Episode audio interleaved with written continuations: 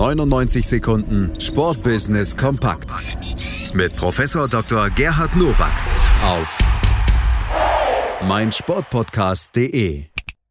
Da sind wir wieder mit den 99 Sekunden Sportbusiness Kompakt von und mit Professor Dr. Gerhard Nowak von der IST Hochschule für Management. Heute geht es um diese drei Themen. Herzlich willkommen zu den News to Use aus dem Sportbusiness. Hausgerätehersteller Miele und der FC Bayern München werden für zunächst drei Jahre Partner. Die Gütersloher statten drei Standorte aus. Das Headquarter des Clubs an der Sebener Straße, die neue Miele Lounge in der Allianz Arena sowie das neue FC Bayern Flaggschiff-Projekt in der Münchner City, das auch zwei Restaurants beinhaltet. Das Catering in der Stadion Lounge übernimmt die Bielefelder Miele-Tochter M. Chef. An spielfreien Tagen dient die Lounge als Kochschule. Spitzensport und Spitzengastronomie passen sehr wohl gut zueinander. Aber das Preis-Leistungs-Verhältnis in der Haute Cuisine ist ungünstig, wird aber jetzt durch Miele möglicherweise geschlossen. Mit einer 90-prozentigen Beteiligung am Start-up M-Chef versucht man jetzt hochpreisiges, aber auch hochqualitatives Essen und Trinken an den Mann und an die Frau zu bringen. Geschäftsführer Jörg Adami hat gut neun Monate nach der Gründung der eSports Player Foundation ein positives Zwischenfazit gezogen.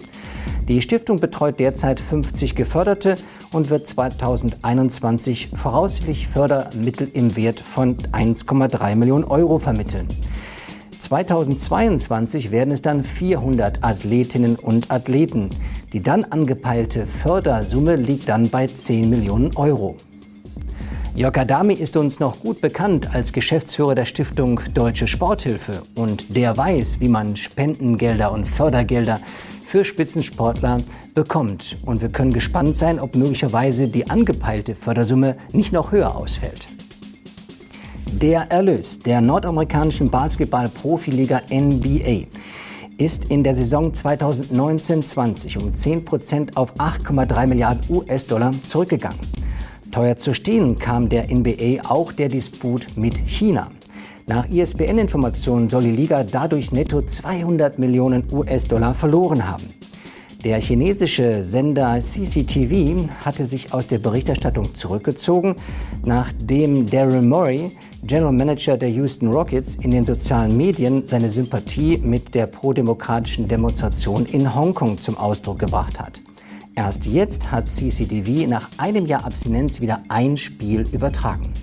Sport und Politik lassen sich nicht immer trennen.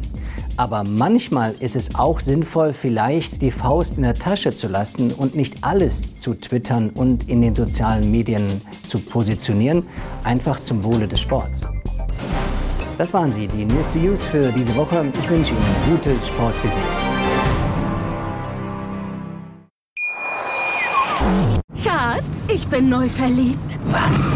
Da drüben. Das ist er. Aber das ist ein Auto. Ja, eben. Mit ihm habe ich alles richtig gemacht. Wunschauto einfach kaufen, verkaufen oder leasen. Bei Autoscout24. Alles richtig gemacht. 99 Sekunden Sportbusiness kompakt mit Professor Dr. Gerhard Nowak auf meinsportpodcast.de. Schatz, ich bin neu verliebt. Was? Da drüben. Das ist er. Aber das ist ein Auto. Ja, eben. Mit ihm habe ich alles richtig gemacht. Wunschauto einfach kaufen, verkaufen oder leasen. Bei Autoscout24. Alles richtig gemacht.